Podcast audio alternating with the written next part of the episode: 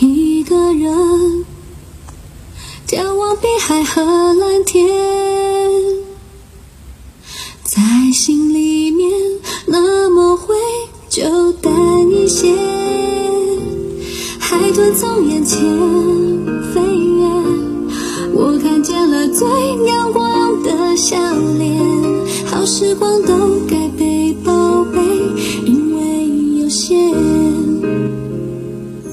小耳朵们，午安！我是你的声音闺蜜素颜姐姐。感情生活当中，每一道伤心的坎都是通往幸福的阶梯。你一定要学会带自己去更好的地方。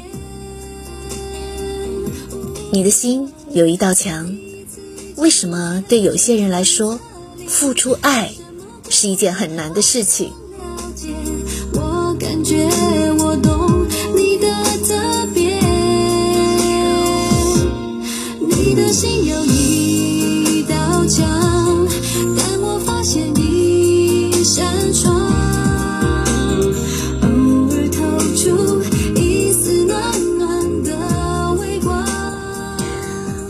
朋友告诉我，她觉得男朋友好像从来没有爱过自己。她对男朋友非常好，但是男朋友却从来没有过任何的表示，不仅从来没有给她送过礼物，甚至从来没有主动的做出任何表达爱意的举动。除了女朋友这个头衔，她完全感受不到自己是在和他交往的。这些生活当中只愿意接受爱，却不愿意付出爱的人，到底在害怕什么呢？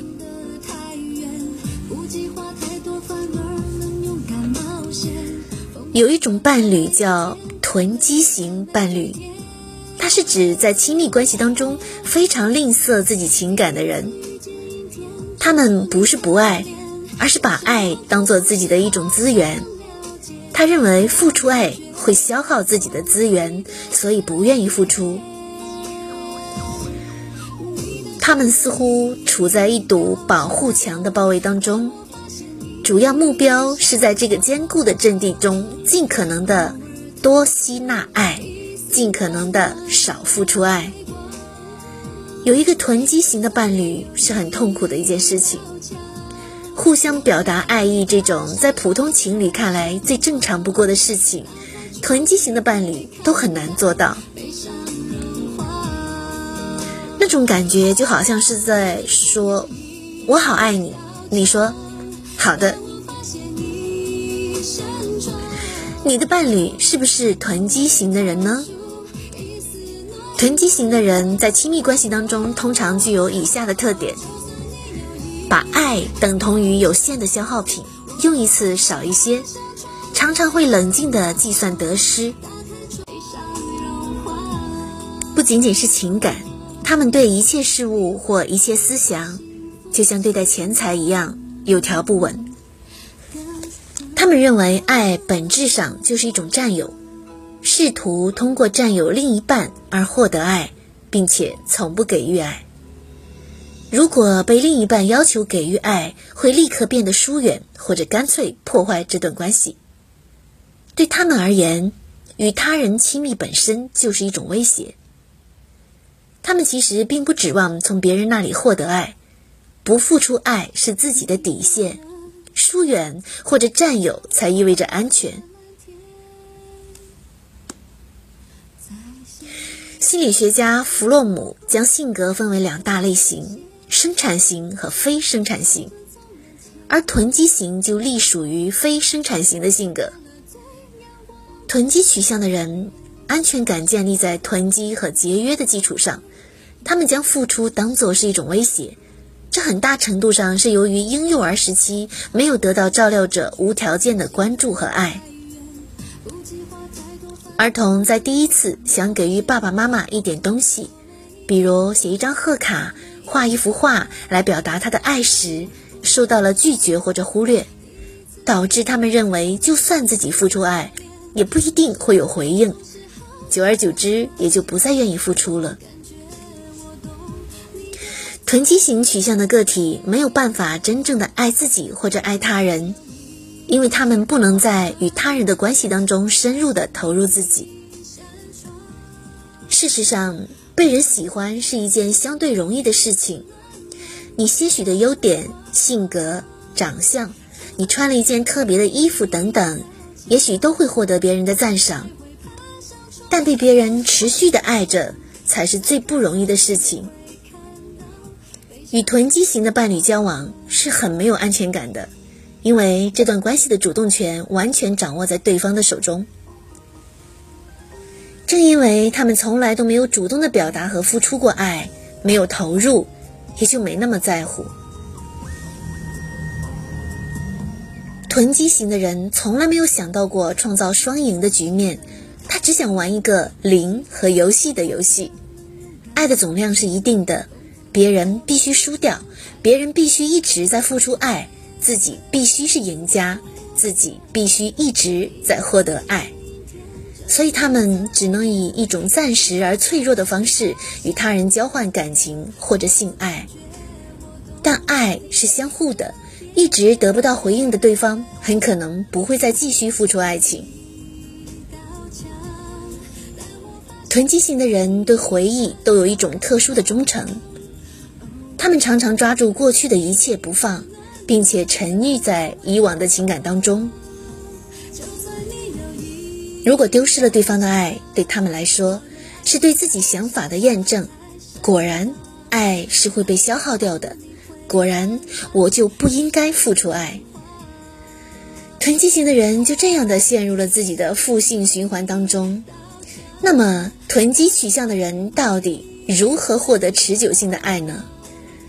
弗洛姆认为，一段成熟健康的亲密关系，在给予爱之外，还包含了四大要素：关心，主动关心我们所爱对象的生命和成长；责任感，人们常常认为责任感是义务，是外部强加上去的东西。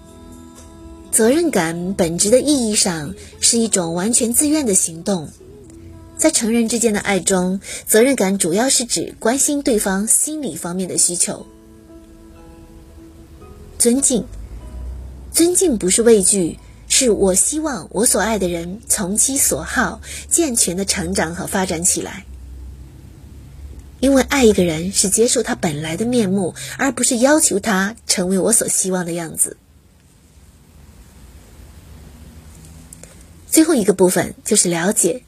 你必须客观深入的去认识对方，而不是一知半解。看到对方真实的现实状态，克服自己想象当中被歪曲的他的形象。只有客观的认识一个人，才能在爱中了解他的真正本质。